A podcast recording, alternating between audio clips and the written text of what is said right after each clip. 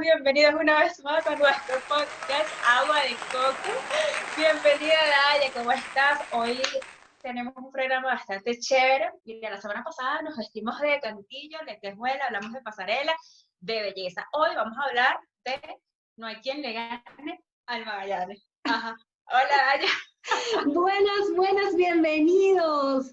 Espero que se encuentren muy bien una vez más. Gracias por dejarnos entrar a sus hogares. Y como bien lo dice mi compañera Iva, hoy tenemos un programa especial. Hoy andamos modo deportivas.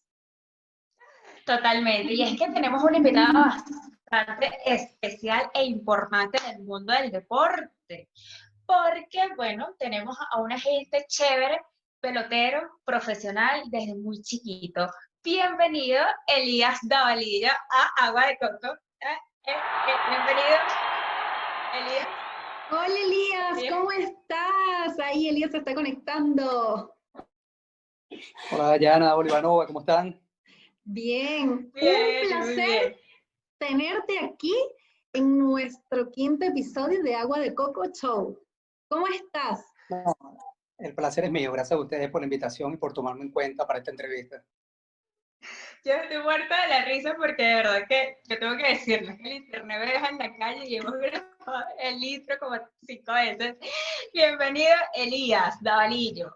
Mira, hemos leído de ti toda la semana, tipo que él está en Venezuela, él está en Estados Unidos. ¿Dónde está Elías? Elías está en Venezuela y bueno, como les venimos contando, este es un pelotero profesional que se dedica a, estar en los campos de béisbol desde muy chiquito, desde los cuatro años estás jugando y yo quiero que nos comentes cómo ha sido esa experiencia de estar tan chiquitito en un campo de béisbol. ¿Qué te, qué te motivó tan pequeñito a que te despertara esa pasión de estar eh, jugando béisbol y que, bueno, que seas un grandes ligas hoy en día? Bueno, nada, este, como tú lo dices, ¿qué me motivó desde pequeño? Bueno, vengo de una familia, una familia deportista, una familia muy ligada al medio del béisbol y desde pequeño mis padres me inculcaron lo que, lo que era el deporte y siempre me gustó, siempre fue mi pasión desde muy pequeño, siempre me gustó el béisbol, siempre estuve ligado a todos los deportes en general. Pero bueno, en sí mi, mi, mi pasión era el béisbol como tal y así practicaba los demás, practiqué mucho el fútbol, el básquet, algunas cosas, pero bueno, gracias a Dios en el béisbol tuve la oportunidad de, llegar al profesional después cuando joven. ¿Te gustó desde chiquitito el, el béisbol? O sea, siempre supiste que era el béisbol. Sí, sí, bueno, me gustaba muchísimo totalmente. De hecho, inclusive siempre tenía un tema en la casa porque, bueno, cuando pequeño me, sacaron, me sacaron, me acuerdo que unas temporadas, porque, bueno, siempre de niño jugaba muy agresivo, siempre me lanzaba, entonces era un morado, un golpe, una fractura, ¿sabes? Entonces, bueno, los padres siempre por preservar la, la, la salud de uno, ellos no querían en cierta forma de que me estuviera leccionando, ese tipo de cosas. Y nada, decidieron darle un stop hasta que, bueno, yo esperé el próximo año y yo mismo decidí yo mismo meterme y volver a seguir jugando béisbol y continuar jugando en las pequeñas ligas, en las categorías que estaba jugando, en mi, preinfantil, en mi pre-junior, no recuerdo qué, qué, qué, época era en ese momento, pero bueno, ahí continué, continué siguiendo en el camino de, del béisbol como tal. Elías, de acuerdo a lo que leímos por ahí de tu perfil, fuiste firmado a los 16 años a nivel profesional. Desde ese momento ya tú sabías realmente lo que querías y hacia dónde ibas. Bueno, fue sí a los 17 años, a los 17 años de edad fue, fue bastante complejo porque, bueno, no, no, mi carrera siempre ha sido un poquitico atropellada, podemos decir así, porque eh, no ha sido ese, ese perfil de, de, pelotero que siempre buscan, que tienen ese tamaño, que tienen ese perfil que quizás llama la atención más los scouts y la organización. Y se me hizo un poco difícil, fue a muchos trayados, tuve muchas academias, hasta que, bueno, hasta que Dios me dio la oportunidad y puede conseguir la firma que, que es ese sueño que uno cuando niño tanto anhela y tanto desea y, y empezar ese camino. Pero respondiendo concretamente a tu pregunta, sí, siempre estaba claro en lo que quería, siempre tenía mis metas este, bien, bien descrita y lo que quería hacer. Pues, lo que quería hacer era un atleta profesional y, y de alguna manera u otra llegar eh, al profesional en ese deporte y quizás muchas otras cosas más que, bueno, que Dios me ha dado la oportunidad de, de hasta el momento jugar en varios países, que aunque no llegué al mejor nivel, como dijiste hace rato, de grandes ligas, sí pude tener la oportunidad de jugar en ligas y he tenido la oportunidad de jugar muchas ligas alrededor del mundo profesionales y eso me llena de mucha satisfacción de poder haber luchado por ese logro. Em, coméntame un poquito sobre el apellido Davali. Ese apellido uno lo nombra bastante porque no sé si es que Víctor Davalillo, el rey del hit, y Pompeyo Davalillo. Eso como que te, te suena, te suena un poquito. Cuéntanos un poquito de eso. Y bueno, como te mencioné un poco al principio, es, bueno, es una sola familia, somos una sola familia de deportistas que, bueno, que gracias a Dios cada uno en su, en su área ha podido, ha podido llevar al país, ha podido llevar el nombre de la familia adelante, como lo mencionaste, tanto Víctor Davalillo, Pompeyo Davalillo, David Davalillo, Marco Davalillo, Juan Davalillo, todos ellos han estado vinculados, Luis Davalillo, en el medio, en el medio del béisbol, también hay otros primos que también han sido firmados profesional y, todos de alguna manera u otra han contribuido en el desarrollo del deporte del país. Ahora me siento muy orgulloso de, de, ser de esa dinastía, de ser de esa familia que de alguna manera u otra nos hemos, nos hemos esforzado por, por llevar el béisbol, el deporte adelante y, y tratar de, bueno, de, de, dar nuestro granito de arena por el país, así sea en el área deportiva, pues, que es lo más importante. Elías, jugaste en Venezuela en las águilas. Mira, eso, eso, me preocupa porque la escuché ustedes que son magallaneras. Sube con las águilas, la escuché ambas que son magallaneras, entonces ya no, no, ya tuve a punto inclusive decir que no tiene internet, pero bueno. Ya por ahí vamos mal. Mira, en mi caso, eh, mira, yo, a mí me gusta muchísimo el béisbol. No lo entiendo. Yo lo único que sé que, bueno, batean, corren y, bueno, primera, segunda, por ahí. o sea, eh, las eh, los términos como tal de béisbol no lo entiendo, pero yo creo que eso es una pasión que tenemos todos los venezolanos, es algo que llevamos en la sangre. Y, y bueno, mira, yo, yo creo que yo soy un desastre en el béisbol. Comencé, bueno, en algún momento fui caraquista, después dije, no, ¿sabes qué? El Caracas, uh -uh, yo me voy para el Magallanes. Me quedé muchos años siendo magallanera. Este, bueno, yo el creo que mejor equipo, o sea. Cuando uno emigra... Me disculpas Claro, cuando uno emigra, yo, yo creo que por lo menos aquí en Chile, eh, yo he perdido mucho como el seguimiento de lo que es el béisbol. Eh, eh, bueno, acá los chilenos eh, son muy apasionados al fútbol, también me gusta muchísimo el fútbol, creo que lo entiendo más que el béisbol. Eh, pero, pero bueno, yo sé, a mí me gustó, a mí me gustó mucho Magallanes, pero sé que, sé que los demás equipos también juegan muy bien. Muy bien. No sé, Iba, bueno, Iba sí, sí, sí es magallanera ahí. Oh, mi amor. Mira, aquí una, aquí una magallanera radical, águilas, no nada, magallanera, no importa que perdamos todas las copas que perdamos, no importa. Pero somos los mejores. No, no, no, tremendo equipo y hay que reconocerlo, de verdad, y la afición, imagínate, ¿ya? Y la fanaticada que tiene Magallanes, envidiable como ustedes, pues mujeres muy simpáticas. No, y es que... Y Cuéntanos es que... un poquito de que estuviste claro. con los Águilas del Zulia. Con los Águilas del Zulia. ¿Cómo dijiste? Que nada, que este, jugaste con los Águilas, entonces, o sea, tú no eres sino de los Águilas y ya. Sí, sí, exacto. Estuve con, bueno, con los Águilas del Zulia, como ustedes dicen. Este, no pude cambiar más Magallanes, no me contrató el Magallanes, este, por, por desgracia de ustedes, pero bueno, gracias a Dios tuve la oportunidad de ese equipo, de estar con las Águilas de Zulia, un equipo muy bonito.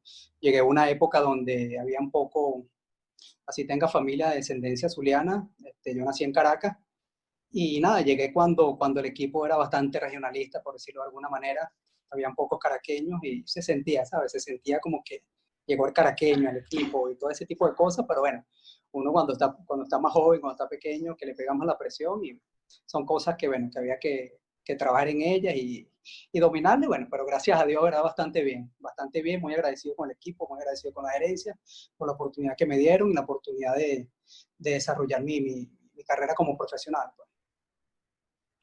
Sí, Elías, pero si en algún momento tuvieras la oportunidad, si, si el Caracas o el Magallanes en algún momento, si, eh, alguno de los dos equipos te dice, Elías, vente a jugar con nosotros, ¿aceptarías? Lo que pasa es que yo debo decirte que mi corazón es caraquista. Pero ya, ya, cuando tú agarras, tú ves esto ya, ya, como tu trabajo, como tu profesión, tu medio de vida, ya tú esa parte, ese sentimiento lo pones a un lado, pues, ¿me entiendes? pero de verdad, de verdad sí muy, desde niño, desde niño siempre sí fue aficionado a los Leones de Caracas, fue, fue ese equipo con que, ¿sabe? Con que uno soñó de niño, con el que se veía uniformado, todo eso. Tuve la oportunidad de estar, oportunidad de estar invitado a los entrenamientos, de estar con ellos, y de verdad otra experiencia totalmente distinta. Que después, bueno, agradezco a las Águilas del Zulia, que fue la que me terminaron de dar la oportunidad. Excelente, pero como te digo, si me preguntan en estos momentos, te digo que mi corazón, bueno, fue toda la vida caraquista, no te voy a mentir. Maravilloso, Elías, maravilloso. Que... Yo, me imagino, yo me imagino que ahorita en los próximos cinco minutos cortan la entrevista o se van a poner ácida con las preguntas. No se preocupe, yo asumo mi consecuencia. Totalmente, totalmente. Menos mal que tú lo sabes. O sea, totalmente. Totalmente, menos mal que tú sabes, menos mal. No, sabes que te quería preguntar, este, viniendo de, esta familia que, que bueno, son súper reconocidos de, eh, del mundo del béisbol, en el deporte venezolano, ¿tú crees que teniendo estos lazos familiares, no lo sé, vamos a ver, ¿tú crees que teniendo estos lazos familiares, eso fue lo que como que te impulsó? Primero a, a, a que te interesara muchísimo este deporte, o sea, dedicarte a esto toda tu vida, o este, crees que por eso también como que se te abrieron las puertas fuera, porque no solamente jugaste en Venezuela, sino que tú juegas fuera. No me digas que metí la pata porque mira, porque yo, mire, para yo meter la pata con Elías Ivanova, diga presente que ajá.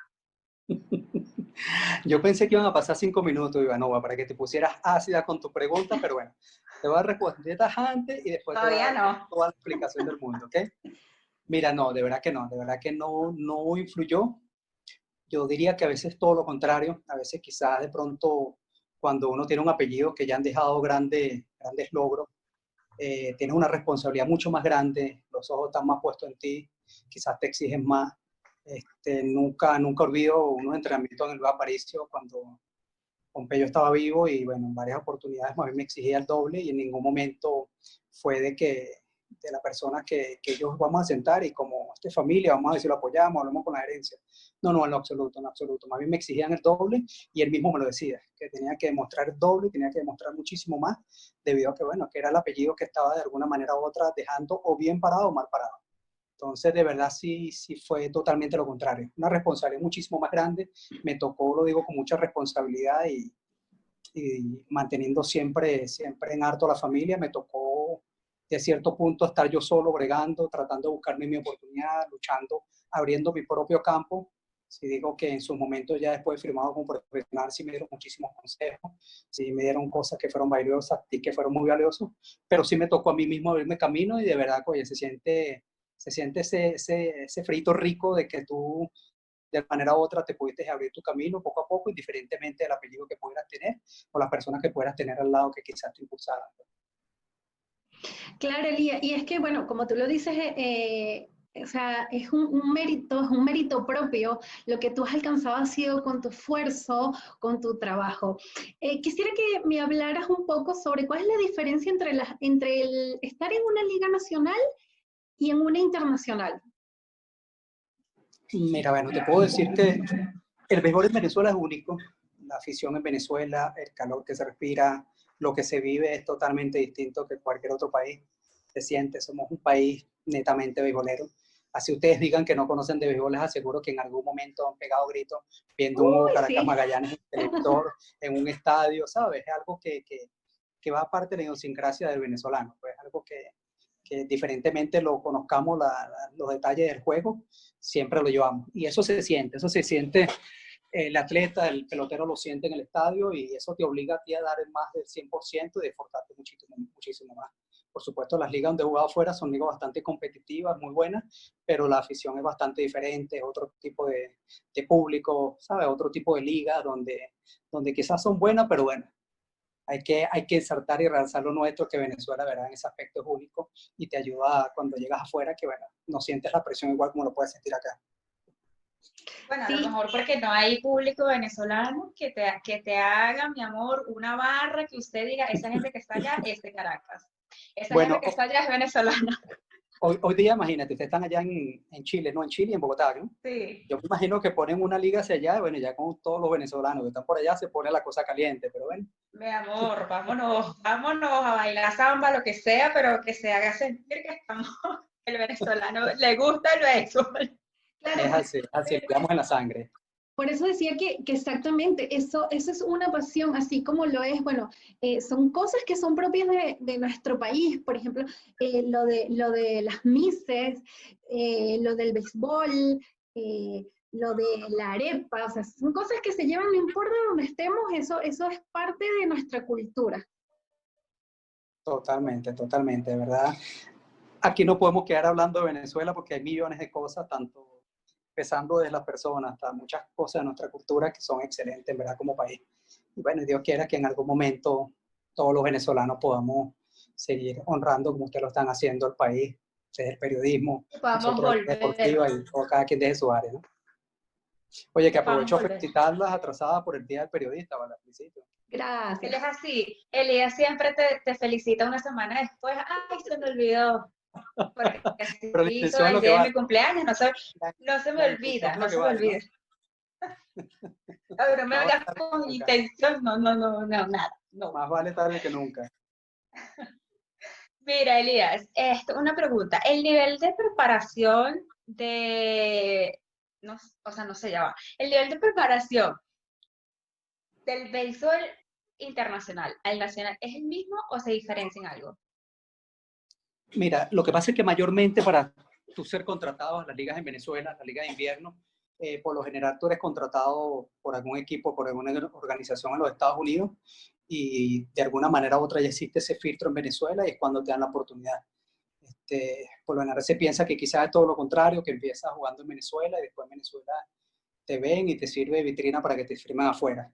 No, no, mayormente cuando uno está joven es diferente. Por lo general tienen que firmarte afuera, tienen que, que darte la oportunidad afuera. Muchísimos scouts, muchísimas organizaciones que siempre están viendo y haciendo trayados. Y después de eso que te firman mayormente un equipo en Venezuela. Ya cuando de alguna manera u otra ya tienes años en el medio y quizás jugado en diferentes ligas, ya quizás es diferente que te puedan dar la oportunidad en el país como tal. Pero en cuanto a lo que tú dices de la preparación como tal, la Liga de Venezuela es una liga más corta que la Liga de afuera, la Liga de afuera muchísimo más juego y por ende la preparación debería ser un poco más fuerte a nivel de pesa, a nivel de acondicionamiento físico, muchas cosas, porque bueno, debes estar en óptimas condiciones para, para que tu cuerpo pueda rendir todos esos meses de temporada. Igualmente, como te digo, la Venezuela es una liga bastante fuerte y por ende ambas necesitan muchísima preparación como tal. Elías, en algún momento Ya. hablaste de un posible retiro de los campos del, del- de béisbol. Sin embargo, hace poco tengo, tenemos entendido que firmaste con una liga, por acá tengo el datito, una liga de béisbol inglesa. Eh, ¿Sigues pensando todavía en retirarte o al contrario? Eh, ¿Esto cambió? No, mira, sí, yo pienso que llega el momento de que, ¿sabes? Que, qué bonito fuera que uno pudiera mantenerse joven eternamente y, y el cuerpo y la salud fuera totalmente óptimo, pues y mantenerse, mantenerse sano 100%. Eh, yo estimo en un par de años, si Dios lo permite, por lo menos retirarme. Ya he venido sentando bases desde el punto de vista empresarial, también en otras cosas que, que- que he venido trabajando en aras de que cuando ya uno se retire, bueno, tener un campo, un campo laboral con el que pueda manejarse. pues. Pero sí, sí lo tengo contemplado, más o menos ese tiempo que contemplo, sí lo he comentado en varias oportunidades, me ha dado, me ha dado una fecha hasta que, hasta que el cuerpo, no hasta que el cuerpo aguante, sino que quiero retirarme teniendo una buena temporada donde Dios me permite y me dé la oportunidad, bien sea en Europa, bien sea en Venezuela, bien sea en Estados Unidos, en Canadá. En un principio lo pensaba que fuera una liga donde se jugara todos los días, pero bueno, vamos a ver qué tal, ya que lamentándolo mucho, he pasado por diversas lesiones en, en mi cuerpo y he tenido varias operaciones, el cual eso te va restando, te va restando habilidades y de alguna manera u otra ya hay que, que darse un stop. Pero bueno, quiero hacerlo de verdad. Pero nosotras como, ¿Cómo? ya, pero nosotras como buenas, nosotras como buenas magallaneras, no podemos permitir que tú te retires del béisbol sin que firmes con el Magallanes. Eso no puede pasar. Eso no, eso no puede pasar. Bueno, ya, ya, hoy- ya hoy empezamos una campaña entonces. con Magallanes para Empezamos nosotros poder ir a hacer, te vas, por favor, si no yo voy a, por favor, si no yo me voy a encargar de hacer, bueno, una campaña, Una campaña. para que por favor Elías de Davalillo jueguen bueno, con pero- el pero- Magallanes. Una campaña, excelente. un Ya movimiento, tengo, ya no sé, tengo algo. Ivanova, excelente, pues ya tengo Ivanova y Ayana como agente y ya ustedes se encargan, pues ya yo no me preocupo, por eso ustedes se De encargan. amor, Listo. vamos, usted firme que nosotras le hacemos esa barra que usted gana y ya. Ay, no, qué locura. Mira, Elías, este, nada, vimos también que, que te querías retirar, nos, me comentaste en estos días también que te querías retirar, pero este, también me comentabas en estos días que, que estábamos conversando, que él me estaba sacando de una duda grandísima que yo tenía desde que lo conocí, y es que yo pensaba que él era, que él era coach, y yo, no, sí, lo que pasa es que tú eres coach, no sé qué, y yo dije, ¿cómo? Disculpa, no. O sea, por eso es que yo digo que para yo meterlo patas con Elías, Ivanova diga presente, mami, que usted ajá. Pero no, me comentaste que hacías eh, clínicas, clínicas deportivas, y yo pensé que era lo mismo. Me comentabas también de que no es lo mismo. Entonces, corrígeme. Una clínica deportiva a un entrenamiento como tal del béisbol. Se te fue un poquito el audio, pero déjame ver si te agarré la idea. pegada. Sí, mira, lo que te preguntaba, Ivanova, que, eh, que cuál es la diferencia entre las clínicas deportivas, eh, qué es lo que tú, qué, qué es lo que tú has hecho, o sea, co- como parte de, de una, de parte de una labor social, me imagino, eh, y el entrenamiento, y los, y los entrenamientos normales. Ok, ok, ok. Vale, te explico. Las clínicas deportivas son mayormente, son nociones básicas del béisbol que se dan. Por lo general se, se invitan alguna, alguna figura deportiva, atletas profesionales, cuestión de despertar ese interés en, en esa escuelita deportiva de niños, quizás en esa comunidad, quizás en ese sector donde se vaya. Y, y nada, y venimos tiempo haciéndolo, lo hice en una oportunidad muchísimos años con la Fundación Venezolana de Atletas Cristianos, una fundación que, que tiene muchos años trabajando por, por el bienestar del país. También lo vengo haciendo a través de mi fundación, la Fundación Social Ayacucho. También tenemos muchos años también con ese trabajo. Y nada, lo que hemos venido es tratando de sembrar esa semilla en esos niños, esos jóvenes, que ellos se sientan contentos, identificados, llevándoles alegría de que esos niños vean a, su, a sus atletas, vean a, su, a sus figuras y le quede, le quede eso grabado. ¿sabes? Uno cuando niño, cuando tiene la oportunidad de, de recibir una clínica, de recibir una, un entrenamiento de parte de esa persona que quizás admira, uno le queda su marcado, le queda uno grabado y eso lo anima, eso lo anima que uno siga adelante, uno siga luchando por su sueño y eso es lo que hemos tratado de venir a hacer con ese tipo de clínicas. Ya hemos hecho muchísimas y gracias a Dios es una experiencia muy, muy bonita, de verdad, muy gratificante ver esos niños que, ¿sabes? Que te ven con esa admiración, con esas ganas de, querer ser profesional, con esas ganas de seguir saliendo adelante. De verdad es una experiencia muy, muy bonita tanto que es gratificante para ellos, uno le llena muchísimo el espíritu y le da muchísimas, muchísimas ganas de, seguir adelante haciendo ese tipo de cosas. Claro. Eh, bueno, y tú qué haces mención, ah, hiciste mención a la Fundación eh, Social, se llama Fundación Social Ayacucho.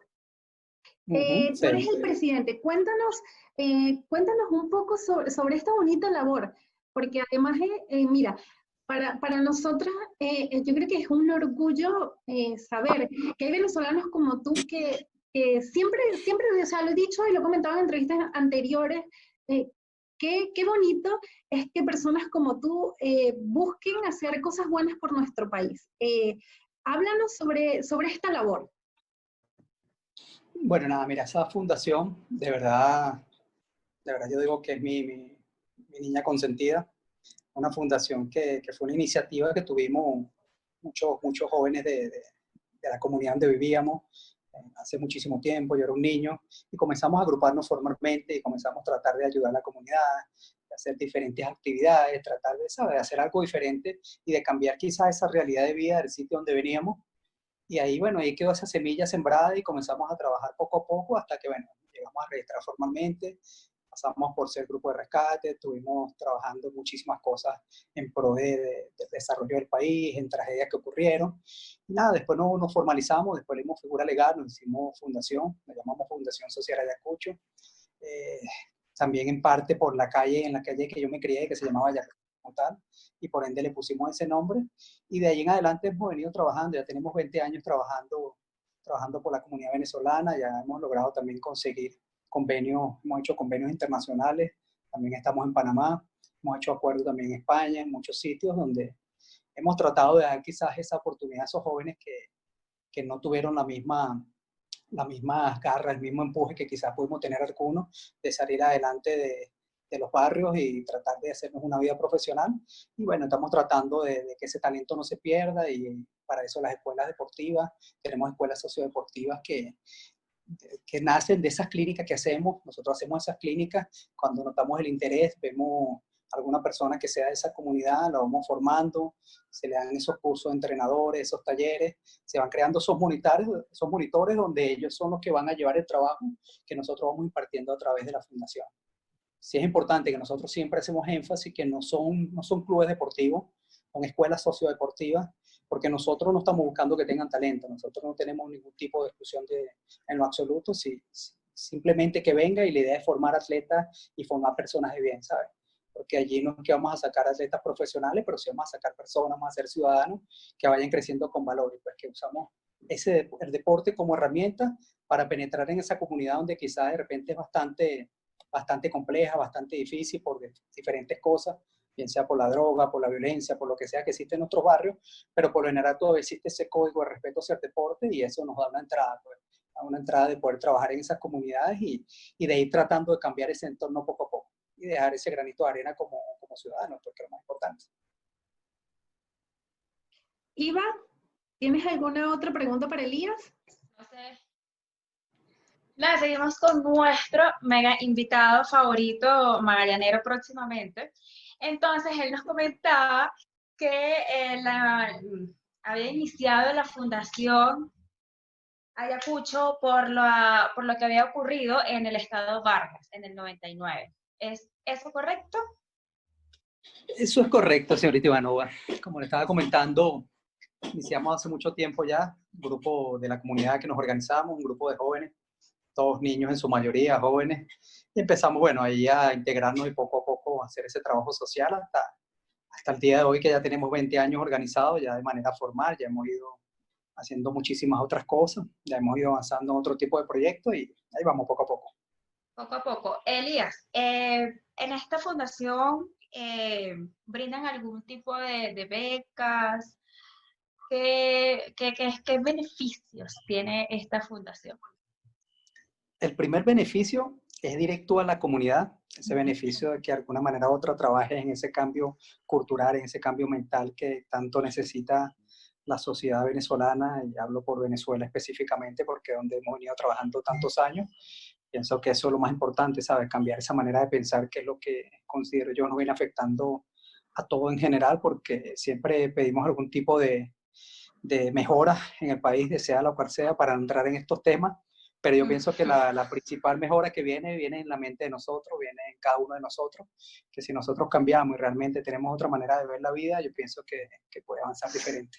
Siendo más específico, si tenemos algunos tipos de programas, tenemos programas educativos eh, en su oportunidad hicimos un convenio con unas escuelas de, de Europa para, para, lo que era la capacitación en el idioma inglés y tuvimos apoyando a, ciertos a ciertos sectores en ese tema, capacitándose en idioma, también a través de, de la compañía que tengo, también hicimos en su oportunidad, manejamos unos programas de becas y lo damos por la fundación y beneficiamos a esas personas que consideráramos que de alguna manera no tenían los recursos y era, y era una oportunidad de cambiar su vida. Pues y la mandábamos tiempo afuera en el extranjero a estudiar y a capacitarse en idiomas. También hicimos algún tipo de programa con maestría, con algunas cosas que, que iban apoyando con el tema educativo como tal. De hecho, en estos momentos nos venimos preparando para un proyecto de capacitación e inclusión de niños, niñas y adolescentes para la prevención del abuso sexual.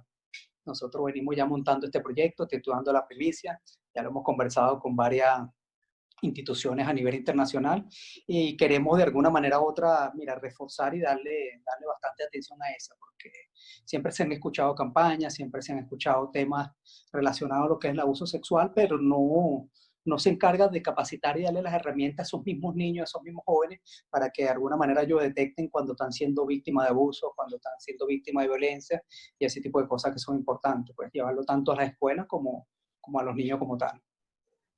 Elías, la fundación... Ay, qué bonito. Sí, sí, excelente, excelente labor. La fundación, ustedes están en, están en Caracas. Eh, ¿Cuáles son los requisitos? Si, si, si, bueno, ¿cómo se hace para acceder? ¿Qué piden? Eh, eh, ¿Cuál es la edad? Cuéntanos un poquito sobre eso. Mira, no, en la fundación me imagino que tú hablas para, para optar por algún tipo de ayuda o participar en las escuelas, algo así. Exactamente. No, ningún tipo, ningún tipo de requisito. El requisito es que tengan las ganas de cambiar, las ganas de hacer las cosas bien y nosotros allá realmente no, no, no, vamos, no excluimos a nadie en lo absoluto. Y vemos si van, van solicitando algún tipo de, de que van a llevar a sus hijos para, para entrenar fútbol, béisbol, cualquier cosa, nosotros lo enviamos con la categoría correspondiente. Nosotros, nuestras escuelas son totalmente gratuitas, nosotros jamás hemos cobrado por ningún tipo de entrenamiento, siempre nosotros mismos hemos financiado la fundación como tal. Y cuando es algún tema de estudio, sí, sí le pedimos lo, lo que son los requisitos de, de que se, se, encuentra estudiando actualmente, vemos el nivel de que tiene, supongamos, si es en el caso de idioma, y allí vemos si vamos adelantándolo con algún tipo de curso online, y si tenemos la oportunidad en algún momento de mandarlo afuera y vemos que, que esa es la persona la que calificó entre las personas que estaban optando, en el sentido que se lo ganó por mérito, porque tampoco nosotros podemos agarrar y, tenemos que manejar ese tipo de mérito para que se esfuercen y se sientan merecedores de esa beca como tal, allí es donde nosotros optamos y le damos la beca a esa persona que, que lo merece. Qué bello, qué bello, de verdad, qué cosa tan bonita. Mira, Elías, paralelo a, al béisbol y a, a, la fundación, este, tú aparte tienes una empresa que se encarga de representar eh, a estos niños o sea, solamente para, esa es otra duda que yo siempre he tenido, pero bueno, aquí bueno, ya me la, ya me la aclarará. Este, es una, es una, sí, por eso es que yo digo que meto la pata con él, ajá, bienvenida. Este, esta empresa, o sea, ustedes representan a solamente deportistas o también puede ser una modelo, una periodista, puede ser una, una artista. Cuéntanos de esta empresa que se llama, no me digas, por favor. No te preocupes, si quieres el nombre lo dejamos. No, ajá, no, yo lo dije. No te preocupes. bueno, ojalá no se haya escuchado, pero cuéntanos de, de esta empresa donde representas a estas personas. Ah, ok, más o menos te explico. No, y, te, y, te, voy a dar todo detallado y cualquier duda que tenga, por favor, háganla porque Dayana, te cuento que cuando me contacta Ivanova para el tema de la entrevista, ella me dice, mira, oye, yo sé que tú eres un muy buen estilista, reconocido, y le digo, ya va, Ivanova, yo no soy estilista, por Dios, ¿de qué estás hablando? Mentiroso. Es bueno que aprovechemos esta entrevista y aclaremos todos los puntos, porque de repente, ¿sabes? No, no, no nos crucemos de... Mentiroso, yo no te dije eso. Pero mira, ella se ríe porque es así, ¿no? Porque no fue estilista. Yo, ¿qué fue lo que dijo que tú eres? No, porque no, yo... Vale, mentira, mira, mentira, yo, mentira. Yo es poniéndole, lo primero, poniéndole un poquitico de picante a la entrevista, así que... Yo lo que le dije a él fue eso, de que yo siempre pensé que él era coach, pero la cosa, lo cómico de esto es que yo estaba tan segura que yo le dije no, lo que, lo que pasó fue, Nova, que tú dijiste, mira, ya tú siendo tan viejo, yo no creo que tú todavía estés jugando, ya tú estás entrenando, ya tú estás viejo, y yo, bueno, ¿qué vamos a hacer? Pues me retiró, pero bueno, no importa, Dayana, ¿qué vamos a hacer? Por el cariño mismo. Mira, respondiendo un poquitico lo que me de la empresa. La empresa, la empresa como tal este, es una agencia de representación y formación de académica de estudiantes en el extranjero. ¿Qué pasa? Nosotros nos encargamos de, nosotros manejamos tres marcas, manejamos una marca deportiva, esa marca deportiva, nosotros tenemos una academia, una academia de desarrollo donde hay atletas que tienen, tienen condiciones para jugar profesional y nosotros de, de cierta edad, nuestros escados lo ven, tenemos nuestros técnicos, las personas que lo capacitan, eh, lo vamos desarrollando y cuando el muchacho de alguna manera u otra ya es elegible para firmar, que la elegible son a los 16 años y 4 meses con alguna organización de Estados Unidos, eh, nosotros lo, lo, sacamos al mercado y lo, servimos como agente para ellos, pues nosotros lo, vamos, lo colocamos con los equipos. Durante ese desarrollo la gente piensa que es fácil, piensa que es simplemente agarrar un muchacho que, que me juegue bien y lo llevaste al mercado y lo vendiste, no, es un proceso bastante complejo proceso bastante, bastante largo y tedioso. Nosotros, por lo general, nosotros nos encargamos que ellos mantengan, se mantengan estudiando, respetando la, la ideología de otras academias, otras agencias donde se dedican de lleno únicamente al deporte. Nosotros consideramos que es importante que ellos mantengan sus estudios, también le damos idiomas, tienen sus profesores de inglés, tienen su nutricionista, tiene ese personal que lo acompaña hasta el momento de que pueda llegar a la firma. Eso en la parte deportiva. Y no solamente representamos atletas en el área del béisbol, sino que también representamos otro deporte, representamos el fútbol, también el medio artístico, también cuando lo hacías hace rato también, también representamos artistas, cantantes, así que cualquier cosa, bueno, se viene por acá y también la representamos usted. Elías, bueno, ya, tenemos, tenemos otra marca, tenemos otra marca que es la, la, educativa. En el área educativa nosotros somos representantes exclusivos de, de varias escuelas en el mundo, dígase Canadá, dígase Inglaterra, Irlanda, España, Estados Unidos. Somos representantes exclusivos por Latinoamérica, donde nosotros enviamos estudiantes a ellos y servimos también como sus agentes. Pues y también nos encargamos de organizar seminarios, simposios, maestrías, distintos tipos de cursos que, que mandamos, mandamos personas de Latinoamérica para allá estudiar, capacitarse. Mira, Elías, ¿y qué requisitos, qué requisitos eh, necesita una persona que quiera ser representado por tu empresa? ¿O eso depende de la persona? O sea, si yo los estoy... Los requisitos, Ok, en los requisitos como tal, como te digo, nosotros nos mantenemos escauteando, que son las personas que se mantienen viendo los juegos, a ver esos niños que tengan talento, que tengan algún tipo de herramienta que se puedan desarrollar, y de allí se va viendo y se le va haciendo un seguimiento. Si nosotros consideramos que el atleta tiene pasta para, para de alguna manera u otra llegar al profesional, nosotros, bueno, ahí le ofrecemos la representación a los padres, nosotros hacemos un acuerdo con ellos, hacemos un convenio donde donde se fijen las obligaciones de ellos como las de nosotros, y de allí empieza el trabajo. Como te digo, un trabajo bastante difícil, la gente lo ve muy sencillo, la gente piensa que eso es agarrar un atleta, venderlo hiciste dinero, no. Nosotros podemos tener un atleta de los 12, 13, 14, 15 años, por ponerte un ejemplo, duras invirtiéndole a ese atleta 3, 4 años y de pronto el momento que llega elegible para firmar, ese atleta selecciona y no puede jugar. O ese atleta nunca firma, o ese atleta en ese momento no dio la talla. Y sabes, fueron 3, 4 años de inversión que perdiste que es un trabajo que hay que llevarlo muy complejo, pero como yo siempre he dicho, un trabajo más que todo psicológico, por eso también tenemos nuestro equipo de psicólogos, de psicopedagogas, que se encargan de, de, llevar ese seguimiento día a día con el atleta, porque yo pienso que, que para cualquier persona, en cualquier área, no solo la deportiva, pienso que el 80% siempre está del cuello hacia arriba, en la cabeza, y el 20% hacia abajo. Nosotros no podemos esforzar, pero si nosotros tenemos una mente bien formada, bien capacitada, sabiendo lo que queremos, siempre enfocado en los objetivos, va a ser muchísimo más fácil. Excelente, excelente, eh, David. Mi amor, así que si usted quiere que eh, Líes lo represente, usted vaya, lo sigue eh, para ir ya finalizando la entrevista. Elías, eh, em, mencionanos tus redes sociales para que te Mira, mi, Oye, ahí sí me ganaste. Mis redes sociales, eh, el Instagram es Elías Davalillo, arroba Elías, Elías Davalillo. Ahí vas a encontrar dos Elías Davalillos más, pero bueno, fue una oportunidad que me hackearon la cuenta, pero son las mismas mías, pero no la estoy usando. Elías Davalillo únicamente como tal. Eh, mi Twitter también es Elías Davalillo, arroba Elías Davalillo, sí, esa misma. la de la, Fundación Elías Davalillo. Todas son Elías Davalillo. Todas son Elías Davalillo. La de la fundación como tal, son, la de Twitter es ORG. Ya. Ok, Elías, bueno, ya saben, vamos a hacerte cinco preguntas antes de finalizar. Cinco preguntas rápidas para saber, ¿ok? okay? Taya, no sé si empiezas tú. Mira, eh, estas preguntas son como de, como de personalidad. Las respuestas tienen que ser rapiditas y cortitas. Así que comenzamos. Eh, Elías, una comida. Ya, yo puedo tomar agua rápidamente, ¿verdad? Porque ya me preocupó esas cinco preguntas así. No, estas es, relájese, usted tranquilo. Usted es un magallanero próximo, así que relájese. Vale, vale, vale. Vamos a responder rápido entonces. Pues, aquí estoy okay. eh, comenzamos. Una comida. La pasta. Color. ¿Cómo? Un color. Color azul. Ya, un lugar. Un lugar, ay, Dios mío, muchos lugares. La Torre Eiffel. El Coliseo de Roma. ¿Vino, whisky o cerveza? Vino.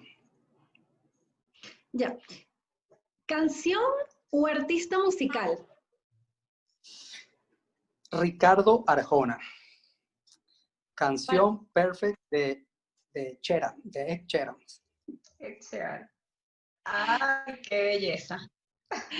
Gracias, Elías, eh, por esta entrevista. Agradecemos que te hayas tomado el tiempo para conversar con nosotras. Eh, recibe nuestro reconocimiento, nuestro cariño por todo lo que estás haciendo. Te deseamos todo el éxito del mundo, que sigas triunfando, que sigas dejando el nombre de nuestro país en alto, que, que de verdad eh, tengas, tengas bueno, que sigas triunfando, que tengas muchísimo éxito, que esa labor que estás haciendo allá en Venezuela eh, siga teniendo frutos. Y bueno, Iva, no sé si, si tienes alguna otra cosa que decirle a Elías. Además de que sí, se por supuesto. eso, obviamente que tienes el compromiso con nosotras de cambiar a los navegantes del Magallanes para que firmes con ellos, para que juegues, para que nosotros vayamos a hacerte barra. Que tú ves que, mira, vamos a hacer no sé, ese, ese, ese pedacito de suerte para que ganen, porque nunca ganen. Pero bueno, nada, Elías, muchísimas gracias. sé que eres una persona bastante ocupada, que eres una persona bastante ocupada y que bueno, te tomaste el tiempo para, para esta pequeña entrevista. Gracias, te envío un mega beso, un fuerte abrazo, espero verte pronto, ya sea si yo voy a ir para allá o tú vienes para, para Bogotá, que bueno, ya tú sabes que tienes que venir para Bogotá. Entonces, nada, te envío un beso de mi amor. Eh, nada, que Dios te bendiga. Gracias por estar acá. No sé si quieras decir algo. Seguro que sí, Dayana. Seguro, Ivanova. De verdad, primero que nada, muchísimas gracias a las dos también por tomarme en cuenta. De verdad, un súper abrazote, Ivanova, Dayana.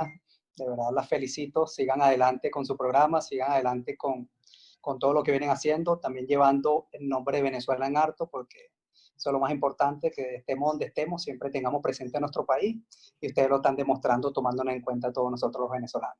Así que de verdad les mando un caluroso abrazo y por acá siempre a su orden. De verdad fue un placer haber compartido este rato con ustedes. Elías, rapidito, rapidito para cerrar, un mensaje, un mensaje para, para todos esos jóvenes que nos están viendo, eh, un mensaje motivador. Mira, un mensaje que lo primero que me viene a la mente es que no recordemos que no existen obstáculos. El único obstáculo que nosotros tenemos somos nosotros mismos. Si nosotros creemos que puede ser posible, va a ser posible. Siempre con fe, con constancia, con disciplina, nosotros podemos lograr lo que nos propongamos en la vida. Así que a quitarnos todos los obstáculos que están acá, seguir adelante, luchando por cambiar nuestras realidades, por ese cambio positivo que, que merece nuestro país, que merecemos nosotros mismos, y más adelante veremos los frutos de todo ese trabajo. Así es. Gracias, mi vida. A ustedes, gracias por estar aquí. Gracias por, por conectarse con nosotros a través del canal de YouTube Ivanova Rodríguez. No olvides suscribirte, dale like, comenta y síguenos por nuestras redes sociales. A mí me consigues como arroba Ivanova R19. A Daya le consigues como arroba L Rivas PZLA. Agua de Coco ya tiene Instagram. Es Agua de Coco Agua de Coco Show 2, se me olvidó, Agua de Coco Show 2, para allí nos puedes seguir. Gracias, recuerda que la cita es sábado a sábado. Un besito, Elías, gracias por estar por aquí. Cuídense mucho, será hasta el próximo